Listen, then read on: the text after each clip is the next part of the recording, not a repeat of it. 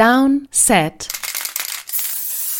Short. Herzlich willkommen zu einer ganz besonderen Folge Downset Short mit mir, Christoph Kröger und Adrian Franke. Einen wunderschönen guten Tag. Aber es kommt gleich noch eine dritte Person ins Spiel.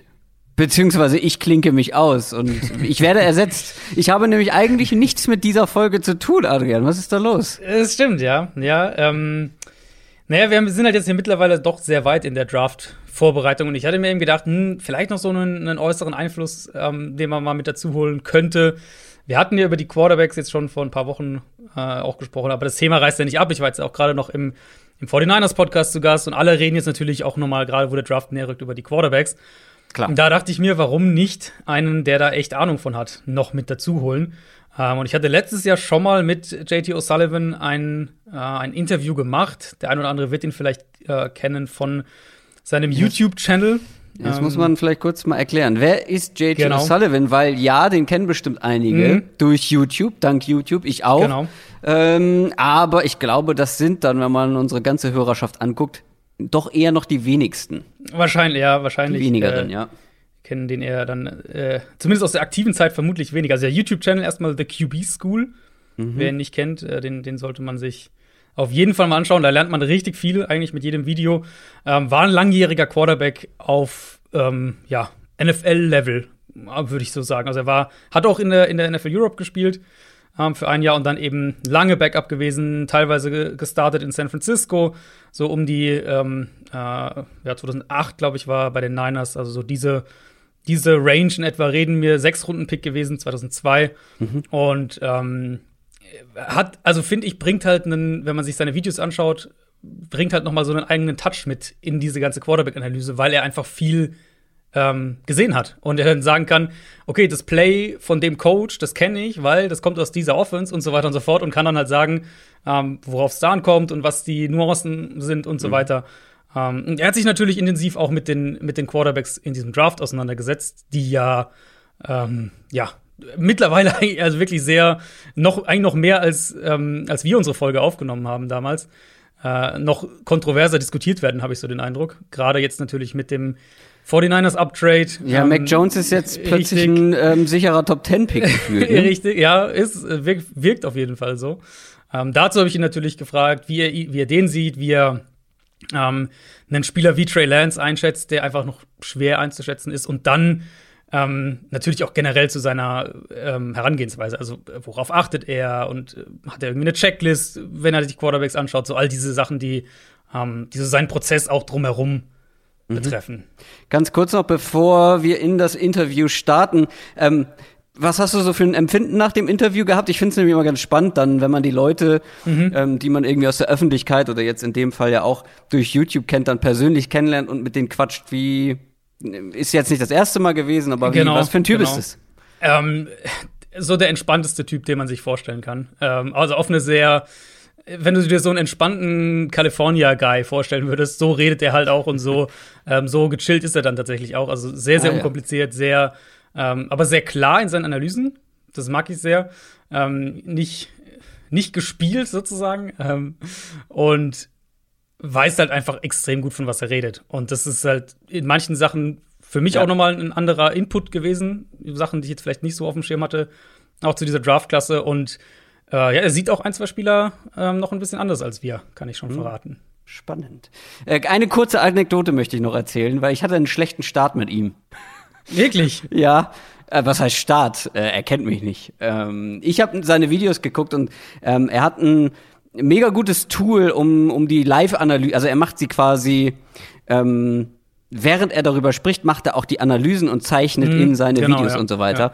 Und ich wollte wissen, welches Tool er dafür benutzt und habe das dann in die Kommentare geschrieben. Hier, welchen äh, virtuellen Stift benutzt du dafür? Und dann hat er geantwortet, ja, ich sag's an der und der Stelle. Und es scheint ein Running Gag bei ihm zu sein, dass er so oft gefragt wird, dass er das nicht beantwortet. und dann hat er mich halt verarscht und hat mir irgendeine Ei, ei, ei. irrelevante Stelle äh, genannt, wo er sagt, and the, the pen is called. Und Und da war ich so sauer. aber das ist sein Humor. Der hat einen ganz trockenen Humor, oder? Total. Also, ja, ja, total. Ja, da war ich aber echt kurz angepisst, weil ich dann natürlich mich, du, nach fünf Minuten Recherche hatte ich es auch raus. So. da dachte ich so, oh, come on, das hättest du mir auch einfach sagen können. Aber ja, ich kann mir es sehr gut vorstellen, dass er ein sehr entspannter Typ ist. Und seine Videos mag ich auch sehr. Ähm, mhm. Muss ich mir mal wieder mehr zu Gemüte führen, ist halt auch ein bisschen Commitment, weil ist die sind ja. sehr ja. in-depth und sehr ähm, Detail aber gerade auch, ja. Gerade wenn ihr jetzt, wo, wo wir jetzt auch natürlich auch eigentlich fast nur drüber gesprochen haben, eben die, die Quarterback-Klasse, wenn ihr jetzt zum Beispiel sagt, weiß ich nicht, ihr seid Jets-Fan und geht davon aus, naja, gut, es könnte natürlich auch eine Überraschung werden, aber wahrscheinlich wird es Zach Wilson sein an zwei. Ähm, dann hat er halt so Zach Wilson, ich weiß es gar nicht, wie viel es mittlerweile sind, fünf oder sechs Videos, wo er halt wirklich in jedem genau. Video auf ein Spiel mehr oder weniger ja. schaut. Vielleicht auch mal auf zwei, ich glaube, aber meistens ist es ein Spiel. Ähm, und das ist halt dann schon sehr, sehr cool, weil du dann wirklich in, oder natürlich Jaguars-Fan ist noch offensichtlicher, dann nimmst du natürlich Trevor Lawrence. Ähm, und da kannst du dir wirklich ein extrem gutes Bild von dem Spieler machen, eben mit dementsprechenden Videomaterial und der, äh, der, dem Hintergrundwissen auch einfach, was die Position angeht, dazu. Ja, aber bevor ihr auf seinen Channel geht, abonniert ihr natürlich unseren Channel, falls ihr uns da gerade hört. Aber ich wünsche euch ganz viel Spaß mit dem Interview von Adrian mit JT O'Sullivan. I'm very happy to welcome JT O'Sullivan today. JT, how are you doing? How is the draft preparation going? I mean, is it the draft tomorrow? I feel like we're we, we've had our run with this, but no, it's exciting. It's a fun time to be involved, not involved, but it's fun time to uh, enjoy ball and this kind of mm-hmm. part of the process. And so exciting stuff. Yeah, I've seen you posting obviously a lot of analysis on your YouTube channel recently, particularly looking at the quarterbacks, top quarterback prospects in the draft. Um, how much time have you spent on those guys at this point? It must be like several days, right? Studying and all that stuff. I mean, it feels like it. Basically, everything that I've watched, I put up there. So mm-hmm. it probably is what it is when it comes to that. But honestly, it's one of the things that I most enjoy about this process for me is I think sometimes there's this like veil of secrecy. Like, how do you, you know, how are people being evaluated? How can you really, mm-hmm. you know, look at this process? And if you're transparent about, hey, this is what we're looking at, this is what I'm looking at, this is what I think is transferable to Sundays and and etc. I think it it makes it a little bit more digestible to people who aren't necessarily in the room or have never been in the league. Mm-hmm. Yeah. So, do you have like some sort of I don't know checklist? Probably the wrong word, but I'm sure there are certain things you value higher when looking at quarterback, when analyzing quarterbacks? Um, are there some things that a quarterback like I don't know has to have in your opinion, or stuff that you when you look at a quarterback you haven't seen before, you're really paying attention to and say, okay, if he has that, then I can start looking at the rest. Uh, I mean, yes and no i guess is the is the easiest way i can say it is mm-hmm. I, I just look at this almost like you know we're in you're already on the team we're on the team together. It's a quarterback meeting room. Like how would we talk about this film? Okay. And it's not necessarily of me going through like hey if they can't throw the ball straight you know i'm not going to look at them i really rely on other people. You know once you get past like the top tier of people to say, hey, you know, you should check out this player. Hey, you should check out this player. Just because I don't watch that much college football during this during the fall normally in a normal year. Uh, so rely on other people to kind of point me in the right direction. And then if I enjoy it and I'm curious about either the offense, the institution, the player, I'll watch more and more of it. You know, this year, Zach Wilson is a perfect example. I, in the past, I've never watched this much BYU offense, yeah. but I enjoy, you know, obviously Zach Wilson's getting a lot of attention. I also enjoy the offense as someone who likes uh, American football. I'm curious about how they do things, how they structure their offense. And so mm-hmm. I'm watching more and more of that than I ever have in the past. And that's kind of how it goes. It's just a curiosity thing. But when you're talking about kind of things that I look for that jump off the tape for me are things that I think are transferable to Sundays. And that usually starts and ends with accuracy, mm-hmm. just being having the ball control to put it where you want consistently and then I enjoy like the off-platform throws, the the changing the arm angles. Uh, anticipation is another one that pops off. I don't think it's a disqualifier if you don't have it all over your film, but if you do, I think it's a great indicator that you're going to be able to uh, play a long time on Sundays. So, like those are obviously three very important um, factors if you if you put them together. But do you think that some of it can be rather i'm not saying easily but can be taught maybe a little bit easier than the others like for example i, I always thought accuracy is something it's harder to learn if you already struggled at the college level, it's it's hard to come in the NFL and get better at it.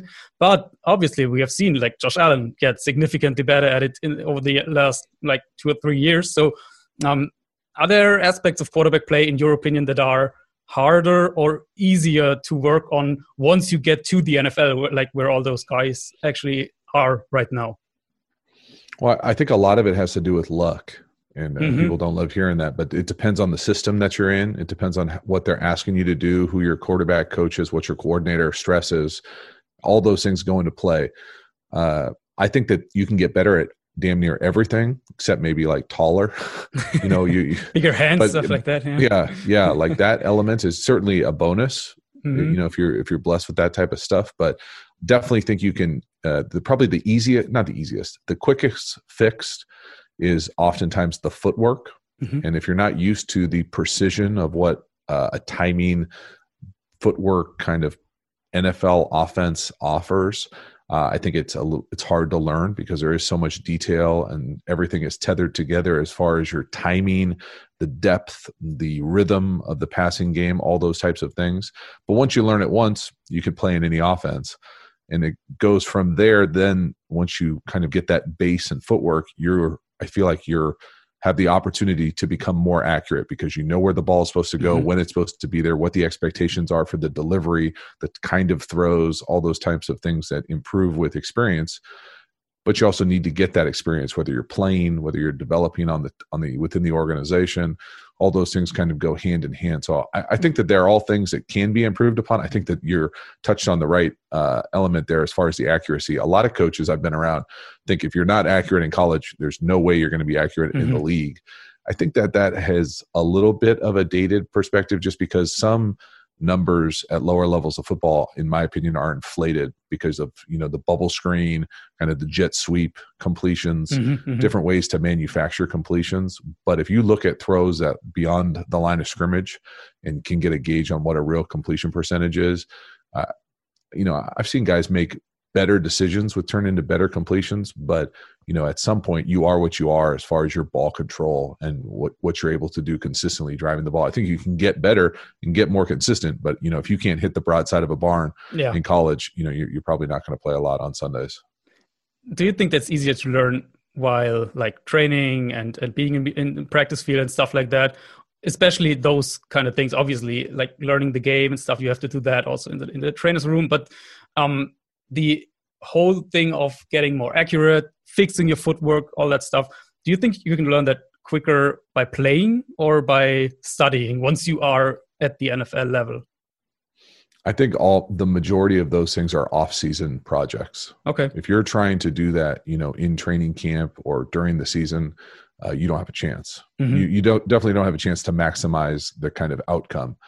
I think that those are off-season projects. I know personally for me i used to take one or two things usually just one thing every off-season and really try to incorporate that into my game whether it was uh, footwork whether it was off platform throws whether it was throws outside the numbers things that something that i wanted to make a significant improvement in. And i think a lot of players do this where they take a handful of things and uh, and focus on it. And for me you know whether it's footwork whether it's the drop the back of the drop whether mm-hmm. it's my throwing platform trying to incorporate that to so that you know at the end of 10 years you know all of a sudden you look back and you're like wow i made significant strides. I got you know much better at this. Yeah well you put in a decade. And so mm-hmm, that's why i think mm-hmm. sometimes it feels a little bit uh, stunted or rushed or guys aren't making the progress that they want because they've only been at it for you know a pro for 18 months or something like that. So it's it's about compounding that improvement to give yourself the best opportunity to maximize that career I think that's a perfect transition actually to one of the prospects in this year's draft. Um,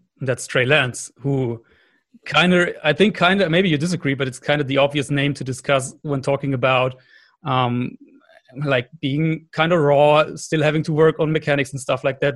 Doesn't have a lot of experience, obviously, at the college level. Hasn't basically hasn't played last last year. How do you see him, and how raw is he actually, in your opinion? I don't think he's that raw. I would push back to that. I would mm-hmm. I would say, unfortunately, again, and this is where luck comes into so much of this stuff. Uh, hasn't gotten an opportunity to play recently. You know, I think he's played as much as Mac Jones has played. He just Mac That's Jones right, played yeah. recently, mm-hmm. and so uh, it is harder to you know just kind of be able to hold it present in your mind i think when you think guys you know it hasn't played in forever didn't play you know showcase game you know different level of competition uh, he's also i think younger than the vast majority of those guys i think he's got uh, he's a really exciting prospect mm-hmm. the other part about what what i do specifically is my quote unquote analysis or takes on these guys is based off just film like all these teams and organizations are having conversations with these guys.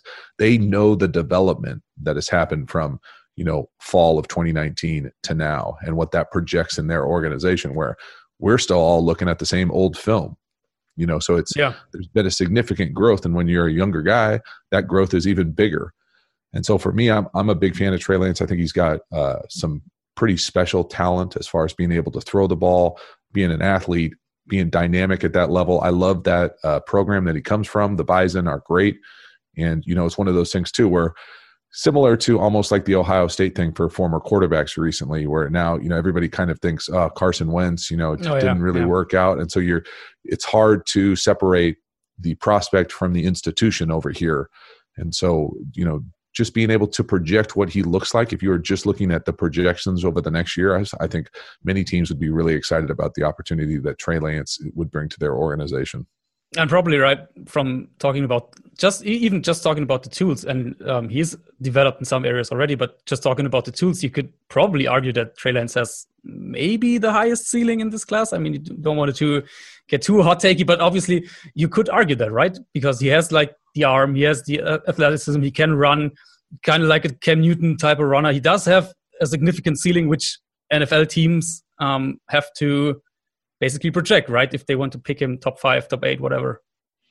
Yeah, I mean, I think you could make that argument. I don't know if I would agree with the argument. I think you could easily, more easily, make the argument that he's got the biggest room for growth, and that mm-hmm. growth would be on and so that part of it i think would be as exciting as anything else with the prospect wise because you're right he does show so many traits that i think a lot of teams would love for that position to have what that position has evolved into recently and when you go back and look at the film you know he's a younger guy in that system. So what they were asking him to do would be significantly different if he was a veteran in that program, having played for three years and you know being a, in a lot more command and and more dynamic in the volume of stuff that they were carrying. So I think that it's a difficult uh, take for any like real substance on our end, on my mm-hmm. end, because you're looking at old stuff, right? And it's yeah. hard to make that uh, connection just with the craziness that this year plus has been with what that looks like. I think it'll be fascinating, not to go off on a total side note,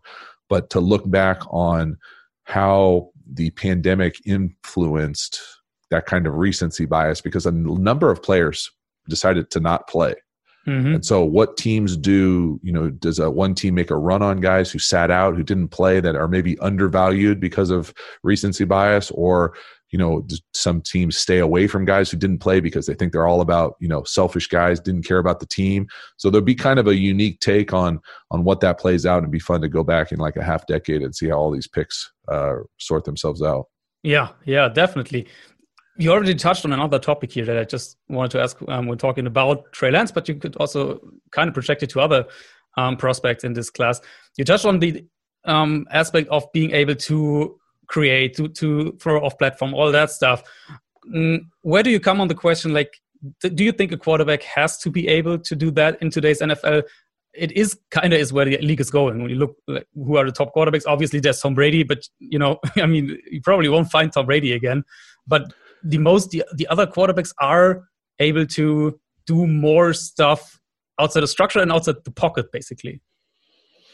Yeah, I mean, I, there: Do you have to do it? No, but are there Tom Brady's, Drew Brees's, Philip Rivers, Eli Manning's? Those types of guys are just more and more rare. Doesn't mean that they'll never. You know, I, th- I think Mac Jones has the potential to kind of fall into that space a little bit. But I think if you were going to ask many people across the landscape of the league, which would they prefer if they could have a young quarterback? I think all of them, the vast majority of people would say one somebody who has the ability to create. Now that that's always a double edge because you know sometimes you can you know manufacture things or not just learn to play the play that's available And so it's it's about finding that sweet spot that it seems like many guys have, but it sure is nice to have that kind of uh, club in your bag when you can realize, hey, it's not perfect. I can go create. I can go get a first down with my legs. I can do so many things that help a young quarterback uh, be able to kind of learn on the run. That uh, you know, using that athleticism, whether it's throwing off platform, whether it's getting outside the pocket, creating, throwing down the field, scramble drill, using your legs, design runs, design runs in the red zone. All those things just mm-hmm. make you more dynamic and and tough to handle. And there's probably something to the idea of um, kind of getting a quarterback used to the NFL because when he has the um, the potential to run and can create a little bit and can get himself out of bad situations, which obviously a rookie quarterback will get himself into more bad situations than than a veteran usually. But um, that's probably also a factor, right? Because the, the quarterbacks who can create, who can run, they have more possibilities to get out of a, situation, whereas a pocket passer doesn't. And he has to be so much quicker in really adapting to NFL speed, NFL defenses, all that stuff. Yes, and and I would add, you know, the type of defenses that you see when you're more of a dual threat or perceived as a dual threat quarterback usually are a little bit cleaner. You know, you're not going to mm-hmm. see quite as exotic of coverages, maybe on third down, those types of things where people are going to spy you. You know, they're not going to blitz or rush quite as much because they're terrified you're going to break contain and, and go get a big chunk yourself. And so it just changes the game. It really does. And I think that's why they're so valued. That's why you see, you know, the you look across the draft this year and you've got some really unbelievable talent at the top of the draft and they're all athletic guys that can kind of create on their own when they when they get the opportunity to. Yeah, and the kind of the outlier, if you will, then um, is Mac Jones, right? And you already mentioned him. How do you see him? And and is he a quarterback in today's NFL that you as a GM would be comfortable taking? I don't know, top ten, top twelve. Is it like, are you that that optimistic about him developing into a really franchise pocket passer because he obviously doesn't have um, the mobility that the other four guys have.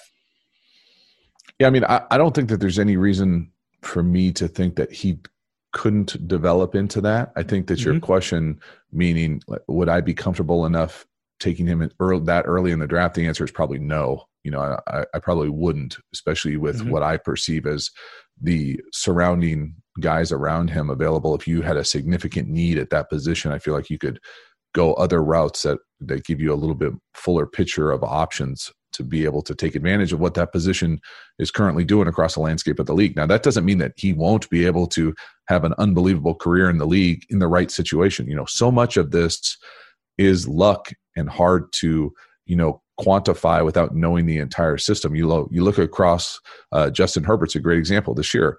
Guy played mm-hmm. unbelievably well, better than anybody probably could have projected. And, you know, he probably doesn't play if Taylor doesn't take a you know a punctured lung. Yeah. You know, yeah. early in the season, and so again, all these things, you know, you all you can do is project where you think that they they best fit, and I think Mac Jones has got the has shown that he's got the ability to play at a very high level. Obviously, small sample size, but yeah, he wasn't able to beat out Jalen Hurts and Tua. Well, yeah, so was it, you know, damn near everybody else. And so when mm-hmm. he got his opportunity, he made a great run and played really well. It was fun to watch Alabama this year. I thought they were better in some regards and different on offense. And I think he can definitely translates to Sundays. It's just not what some of the other skill sets are of some of those other guys projected that early in the draft for me. You you need like perfect perfect situation more for him than for the other guys. Would you agree with that? Like you need more, you need a, probably you need a better offensive line, probably a little bit better weapons so that you can really, I don't know, win playoff games or whatever you want to like put as the as a goal. Um, ultimately, with Mac Jones compared to the other four to to just to be a little bit broader in the in the picture. Yeah, I mean, I don't know if I could go out and say that that you need to have better people around him. I think it would just be a different offense. It mm-hmm. would be different. Uh, they would be asked to do so many different things, and so it would be a little bit more, uh, you know, old schooly. You know, a little mm-hmm, more mm-hmm. like a, a, decade ago in the league. Now it's certainly possible. You know, you look across the landscape of the league, and there are guys who have done it for a really long time as distributors. You know, that's all. You know, I, I, I'm a huge fan of Philip Rivers. I love how he played the position. He was not doing anything outside the pocket. Yeah. And so, you know, can it, can it? Sure. You know, I think the league also kind of goes in cycles. And right now it feels like the cycle is, is heavy tilted towards that creative, you know, opportunity for the quarterback position, but it doesn't mean that it won't rotate back to a guy who can distribute the ball, be mm-hmm. consistent, be the great decision maker, you know, for lack of a better term, like the game manager. But, you know, I'm, I'm not sure if, if that will ever fully happen, but it certainly could. And he certainly falls more on that side of it for me than a guy who's going to, you know, uh, run the zone read. Yeah. So, I mean, maybe he's the guy that, like, who the, the Niners wanted. Uh, pick number three. We don't, obviously, we don't know. But if you were, um, let's start, like, let's start one, one pick ahead. If you were the Jets, Trevor Lawrence goes first overall to the Jaguars. Who is your pick at two? And why do you like him? Like, what's who's the quarterback you want after Trevor Lawrence if he's the first pick? Uh, it, it would be hard for me to pass on Justin Fields at that point. Mm-hmm. Uh, I know. Basically, I, I kind of feel the same way that I think the 49ers feel without ever saying it, just from their actions that they've made at this point. To me, they basically said, We're good with any of the top three. So we like mm-hmm. all those three guys. It doesn't matter, you know, they don't get to control who the Jets pick. So they're basically saying the top three are good with us. And I'm this kind of the same way. I don't think that Trevor Lawrence is probably quite as good as everybody seems to want to anoint him. But I also think that Zach Wilson and Justin Fields, they're all kind of in that same tier for me. All great. Mm-hmm. Uh, again, it's going to depend on where you go. You know, I think whoever goes third is probably in the best situation. But, you know, those things change quickly. And so, uh, you know, I, it certainly sounds like they're infatuated with Zach Wilson. I think it's, you know, going to be a tough organization to go in there and win in that market with what they're doing right now as a kind of rebuild organization. But then that certainly impacts what the 49ers do at three. And, the, and that situation is tailor made for someone to go in there and, and go rookie of the year right away. Yeah. Yeah. Probably, probably doesn't even matter all that much who they pick, right? Because probably he might be rookie of the year um, in terms of having great surroundings, having a great play caller, and all that stuff. Um, it's also kind of fascinating because we have we probably will have similar offenses. The Jets um, coming from the Niners tree, and uh, and the Niners obviously with, with Shanahan, they these offenses will probably not be fundamentally different. Let's let's put it like that. So um, there might even be a debate, kind of who who do you think is the better fit for specifically that offense? Wilson or Fields. And Wilson has like the rollout stuff and all that, and and, and tr- throwing the ball downfield. But Fields might be the best in in um, actually playing the middle of the field. So where do you come down when you kind of try to um, put the the scheme thought within your thought process? Well that's the beautiful thing about what i do. I don't have to think about that at all. Those are all the decisions that that you know an nfl team would be thinking about. And and you sounds like you know more about it than i do as far as who's at the jets uh, responsible for the offense. But i can tell you that i think those all three of those guys would fit in any offense in the league. And they're mm-hmm. all going to tailor make uh, the schemes and things that they ask the quarterback to do based on what they think that they do really well. I think both fields and zach wilson uh, do a really nice job of throwing the ball all over the field. I know that there are certain metrics out there that show that he doesn't do quite as well between the hashes or things like that based on what they were asking him to do. There's no reason to think accurate as he has outside the numbers as he could in the middle of the field. And so for me it's a little bit more about, you know, what they're asking him to do, what are his weapons around them look like. And I and it I, I, think that they either Justin Fields or Zach Wilson would be successful in that type of offense, that Shanahan wide mm-hmm. zone play action type of offense. You already um, mentioned Trevor Lawrence quickly, and you said that, that you're like um, not, maybe not as high as the the broader media, uh, which is quite high. Um, a lot of people saying that he's like the the best prospect since Andrew Luck and has been since coming out of high school and whatnot. So maybe from another perspective, what's your biggest concern just from obviously just from his tape, but with Trevor Lawrence? Having high expectations for him forever. You mm-hmm. kind of alluded to the fact that he's been the number one guy for, you know, seems like half a decade and came on the scene so quickly as a freshman playing at such a high level that it's hard to live up to those expectations. I would just say the thing that doesn't sit well with me, and uh, there's a lot, there's everything, not everything, damn near everything to love about Trevor Lawrence. I think the things that I have kind of hawed and hemmed about, if that's a phrase, is uh, just the fact that maybe he hasn't played his best in the biggest moments, you know, and and mm-hmm. kind of got outplayed by Fields, uh, and you know, kind of got outplayed in a few other big games, and it just, you know, I don't know if that's that's a pattern. Whether if I was making that type of investment as an organization, I would feel want to feel really good in that someone that the guy we're going with is someone who's rising to the occasion, who's put kind of a the evidence there on film that he can play his best when it matters the most and things like that. I think it's easy to take a shot.